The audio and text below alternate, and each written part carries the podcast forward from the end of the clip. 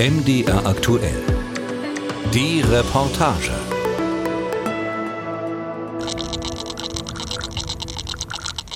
Der Rhone-Gletscher im Schweizer Kanton Wallis. Es gluckert und tröpfelt. Das Eis schmilzt und es schmilzt immer schneller. Wissenschaftlerinnen und Wissenschaftler der ETH Zürich beobachten und vermessen die Entwicklung seit 16 Jahren sehr genau.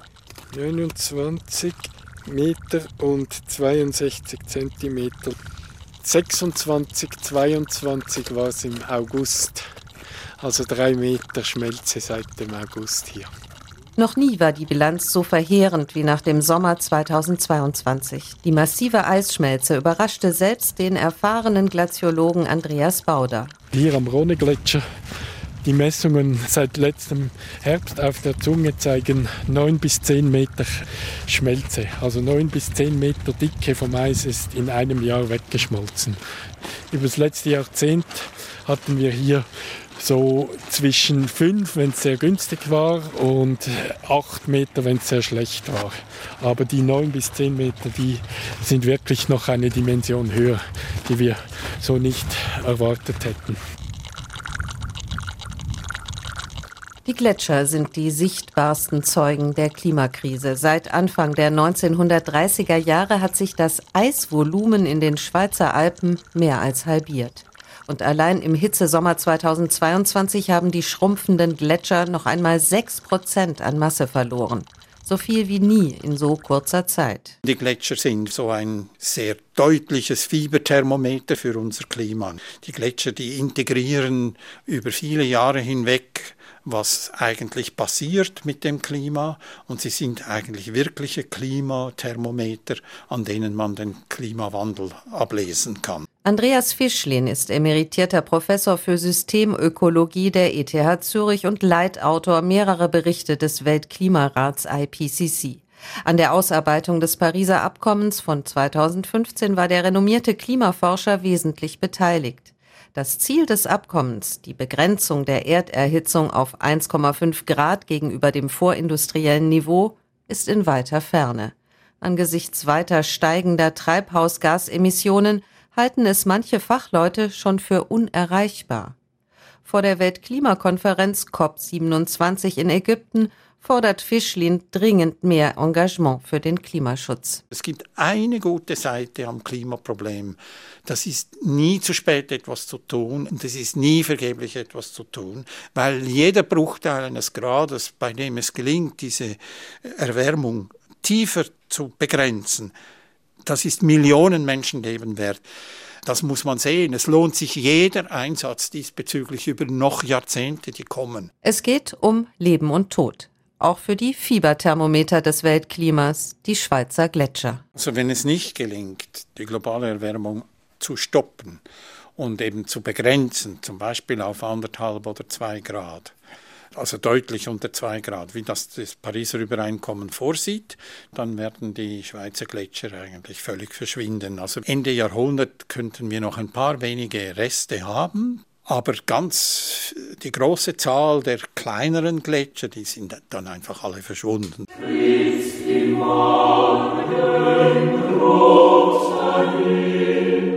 Wir haben das ja sogar in der Nationalhymne, der ewige Firn. Und ja, diese Firn war in diesem Sommer einfach völlig weg. Das trifft natürlich die Schweizer Seele. Das ist fast ein Mythos, der hier jetzt besonders betroffen ist. Wenn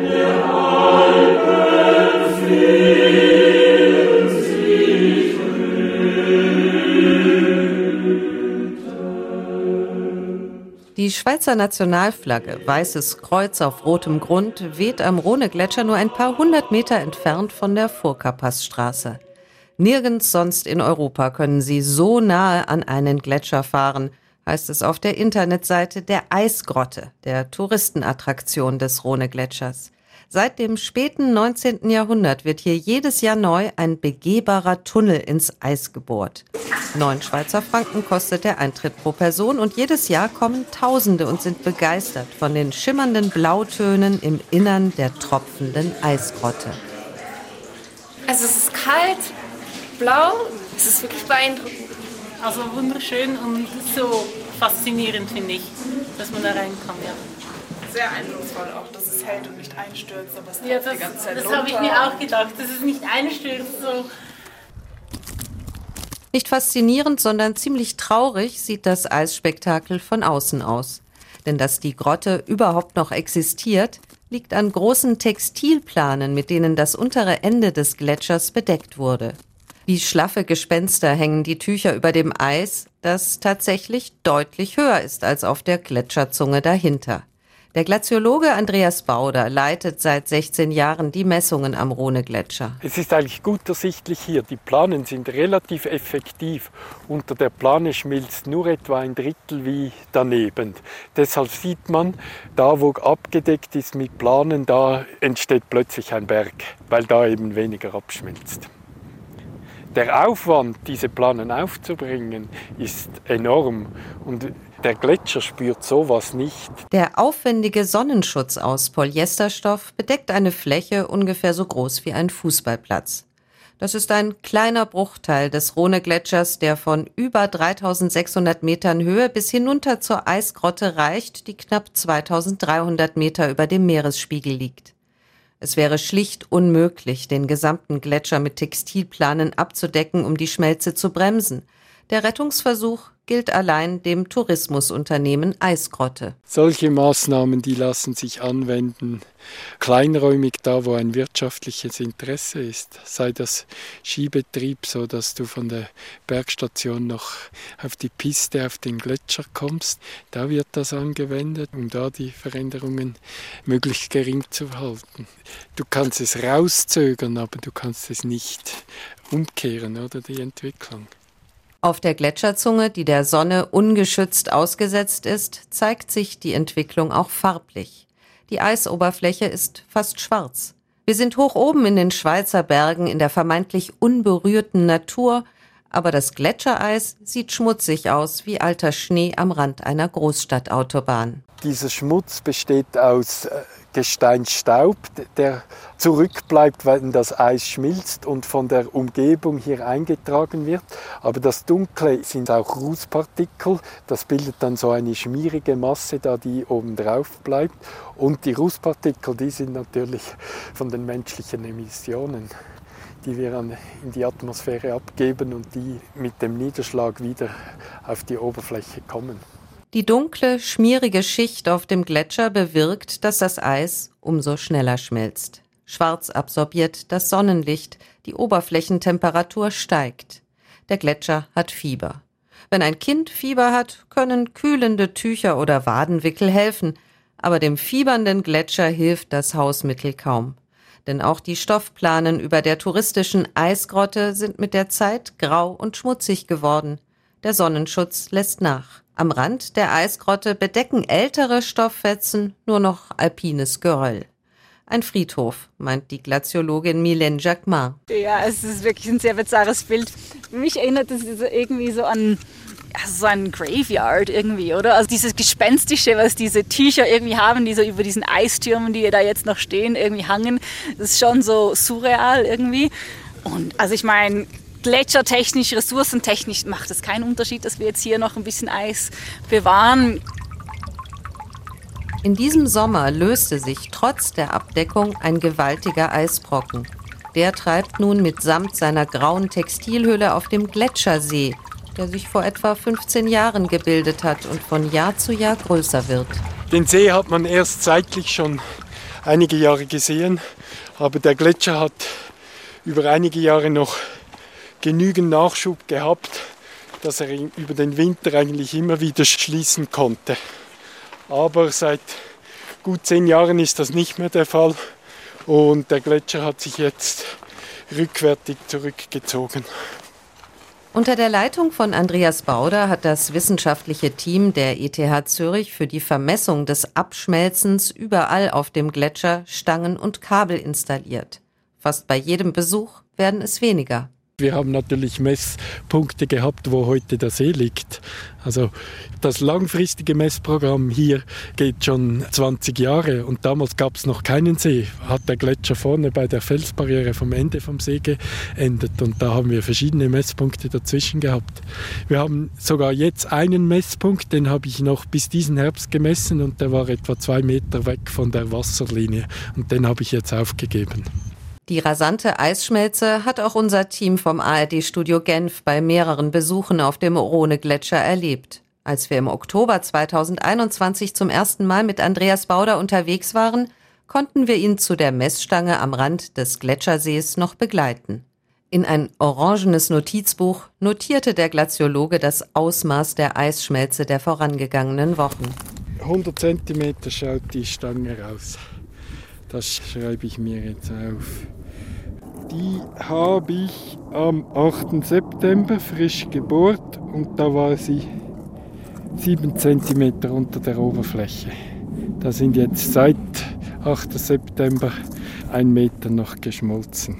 Das orangene Notizbuch ist auch im August 2022 wieder dabei. Aber Andreas Bauder möchte an diesem Tag lieber allein zu der inzwischen aufgegebenen Messstation gehen, aus Sicherheitsgründen. Die ist etwas heikel, weil ich nicht weiß, da bricht es ab, weil da sich jetzt neu etwas geöffnet haben und ich kenne das noch nicht und ähm, da sollte man nicht zu nahe gehen. Okay. Zusammen mit Bauders Kollegin Mylène Jacquemart wagen wir uns dann doch noch etwas weiter vor und stehen auf der Gletscherzunge plötzlich vor einem riesigen Loch.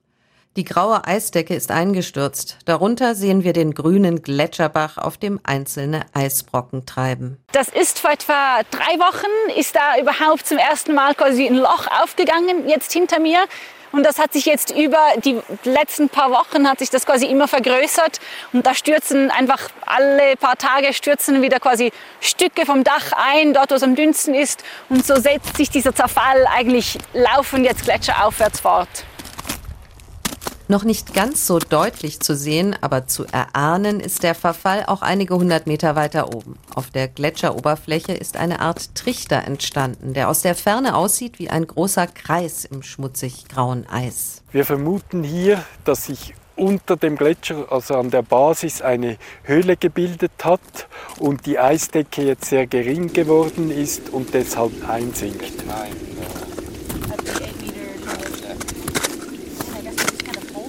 Das Team von der ETH hat ein Loch ins Eis gebohrt, um mithilfe von Druck- und Temperatursensoren sowie einer Kamera zu verstehen, was genau in den Tiefen des schmelzenden Gletschers vor sich geht. Eine Eisgrotte ist dort entstanden.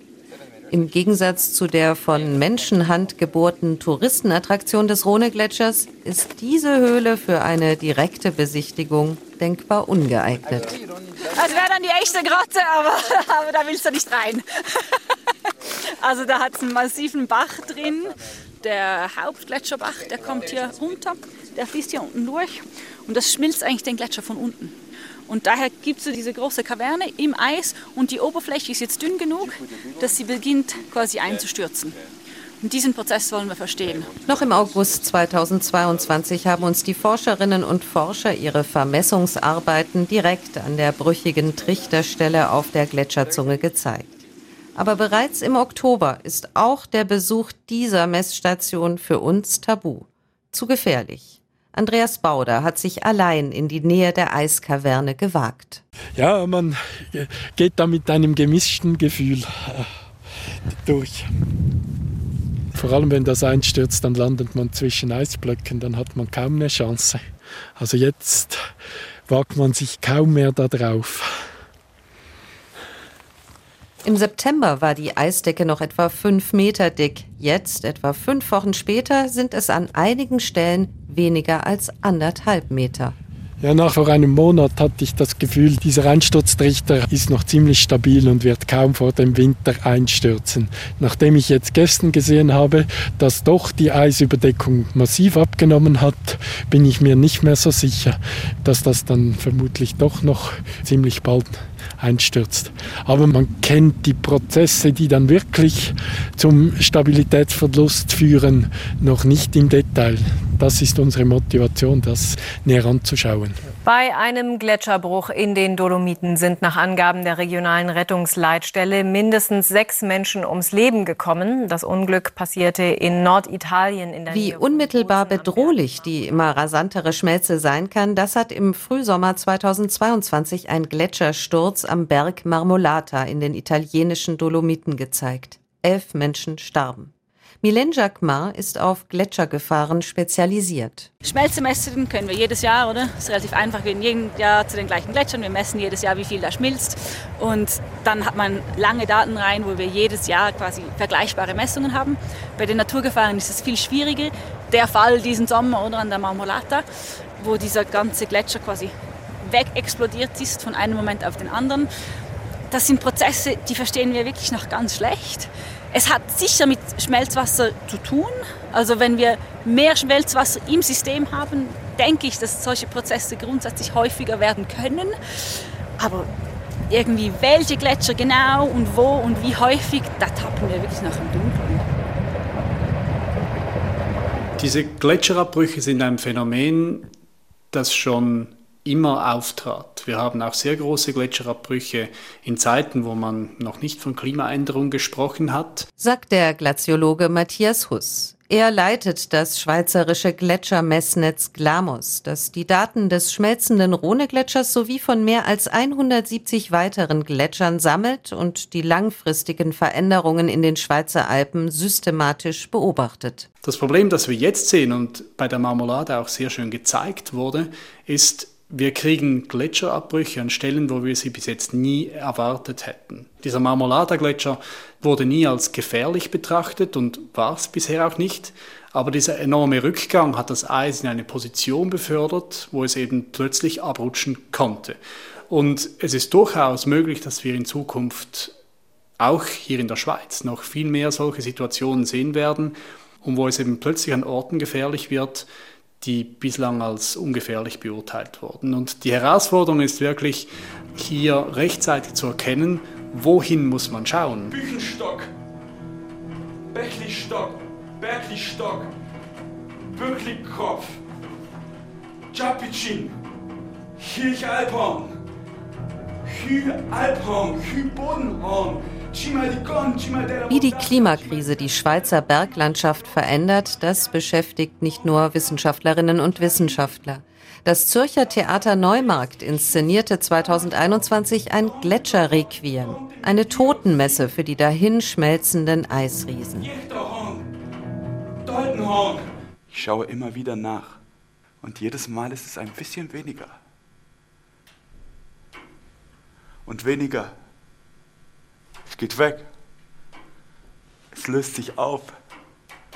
Dass der Gletscher so massiv zurückgegangen ist, ist beängstigend. Ich kenne Leute, Einheimische, die hatten Tränen in den Augen, als sie hier hochkamen und sahen, wie tief der Gletscher gesunken ist. Ich meine, ich bin jede Woche dreimal hier, da ist das weniger beängstigend. Im Sommer, an warmen Tagen, letzten Sommer zum Beispiel, hat der Gletscher 60 Kubikmeter Wasser abgegeben pro Sekunde. Das sind 60.000 Liter pro Sekunde. Das sind 800 Badewannen voll Wasser pro Sekunde. Das muss man sich mal vorstellen. Das ist einfach zu viel. Das Gletscherrequiem auf der Zürcher Theaterbühne ist erschreckend realistische Poesie.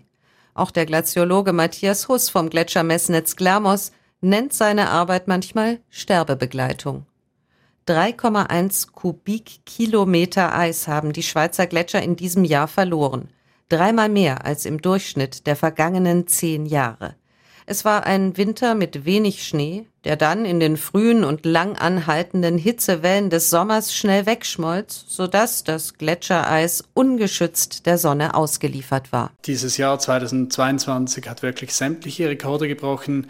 Wir hätten nie gedacht, dass es so extrem werden könnte. Wobei, ich muss sagen, es war schon in gewissem Maß zu erwarten, dass es in Zukunft so schlimm kommen kann, aber wenn es dann eben da ist und man dieses Ausmaß sieht, dann ist es trotzdem halt sehr, sehr überraschend. Und eigentlich, was wir jetzt realisiert haben, ist, dass die Zukunft jetzt heute schon eingetroffen ist.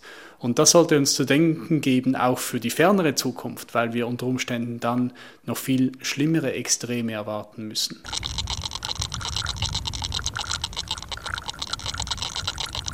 Die Entwicklung des Rhone-Gletschers ist schon seit mehr als 200 Jahren außerordentlich gut dokumentiert. Historische Aufnahmen und Gemälde zeigen, wie der Gletscher früher noch weit ins Tal hinunterreichte.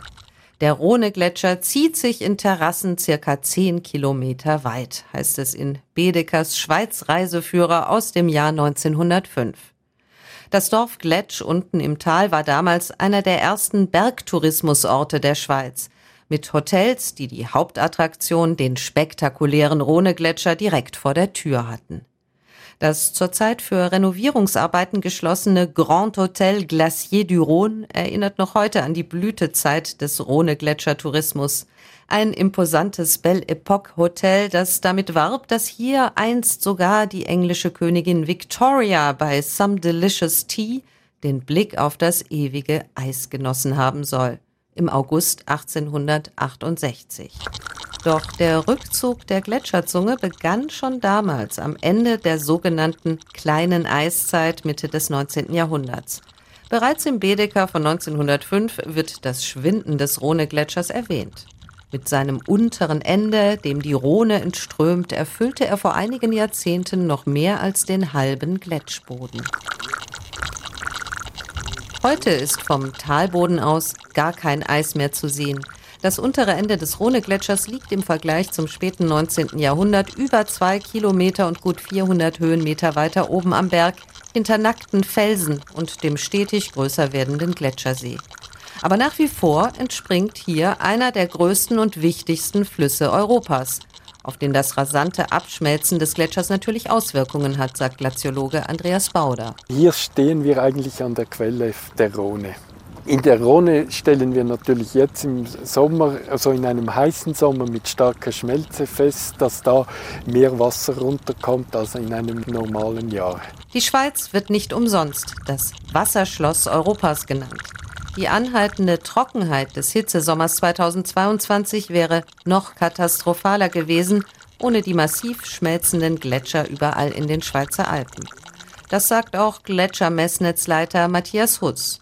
Doch die Haltbarkeit der guten Nachricht ist begrenzt. Damit haben die Gletscher eigentlich mitgeholfen, einen Teil dieser Wasserknappheit in diesem Sommer zu reduzieren. Und das hat eben nicht nur Auswirkungen in der Schweiz, sondern weit darüber hinaus. Das heißt, die ganze Rhone hinab bis ans Mittelmeer, auch den Rhein, bis an die Nordsee und so weiter. Aber diese Rolle können sie nur so lange übernehmen, wie sie eben da sind.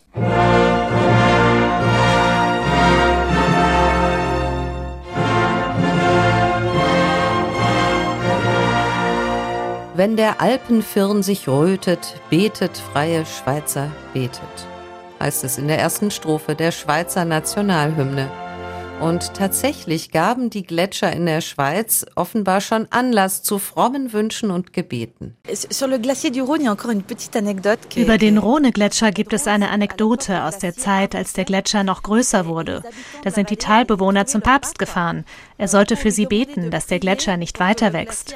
Ich weiß ja nicht, ob es daran liegt, dass der Gletscher nun so stark schmilzt. Vielleicht sollte man mal wieder nach Rom fahren. Manchmal denke ich, dass uns nur noch Beten aus diesem Schlamassel hilft demander, écoutez, bon, ça serait bien d'en remettre maintenant pour qu'il réavance. C'est vrai que des fois, on a envie de se dire qu'il n'y a plus que la prière qui va nous sortir de cette affaire. Isabelle Chevalet sagt das im Scherz. Sie ist Politikerin. Bis 2021 war sie Abgeordnete der grünliberalen Partei im Schweizer Parlament, dem Nationalrat. Chevalet engagiert sich für eine konsequente Klimaschutzpolitik und war in den vergangenen Jahren an der sogenannten Gletscherinitiative beteiligt. Motto das Schwinden unserer Gletscher ist ein Weckruf. Eine Volksabstimmung sollte in der Schweiz die Ära der fossilen Energien beenden, um die Treibhausgasemissionen auf Netto Null zu senken. Direkt demokratisch sollten die Ziele des Pariser Klimaabkommens in der Schweizer Verfassung verankert werden. Dazu kommt es nun vorerst aber nicht, denn die Gletscherinitiative erreichte, dass Regierung und Parlament im September 2022 als Gegenvorschlag ein neues Klimagesetz auf den Weg brachten. Ein politischer Erfolg, sagt Isabelle Chevalet, denn das Netto-Null-Ziel steht nun im Gesetz, auch wenn das von der Gletscherinitiative geforderte radikale Verbot von Kohle, Erdöl und Gas fehlt. Wir wollten ganz klar ein Verbot der fossilen Brennstoffe. In der direkten Demokratie muss man aber auch aufpassen. Da reicht ein Satz, um das ganze Projekt zu kippen.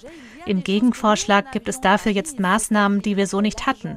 Unterstützung für den Umbau privater Heizungen etwa und auch Geld für Unternehmen, die innovativ sein wollen und ihren CO2-Ausstoß senken. Das gleicht das fehlende Verbot fossiler Energieträger ein bisschen aus. Et ça, c'est quelque chose qui finalement compense un peu euh, cette non-interdiction du fossile. Das neue Klimaschutzgesetz braucht allerdings auch noch die direktdemokratische Zustimmung der Schweizerinnen und Schweizer. Denn die nationalkonservative Schweizerische Volkspartei SVP hat ein Referendum angekündigt. Und 2021 war ein sogenanntes CO2-Gesetz für mehr Klimaschutz bei einer Volksabstimmung knapp gescheitert.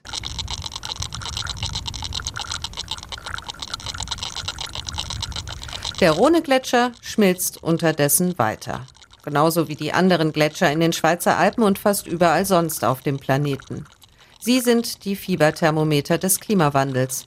Selbst wenn es gelingen sollte, das Ziel des Pariser Abkommens zu erreichen und die Erderhitzung auf 1,5 Grad gegenüber dem vorindustriellen Zeitalter zu begrenzen, werden sich die Gletscher weiter verabschieden. Denn die Treibhausgase bleiben lange in der Atmosphäre und das ewige Eis braucht Zeit. Der Rhone-Gletscher, sagt Glaziologe Andreas Bauder, werde am Ende des Jahrhunderts bis auf ein paar kleine Eisreste zusammengeschmolzen sein.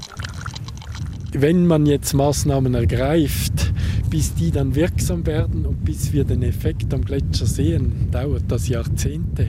Also umso dringender ist, dass man möglichst schnell äh, äh Maßnahmen ergreift, um von dem wenigen Eis, das wir noch haben, vielleicht noch etwas zu schützen oder übrig zu haben.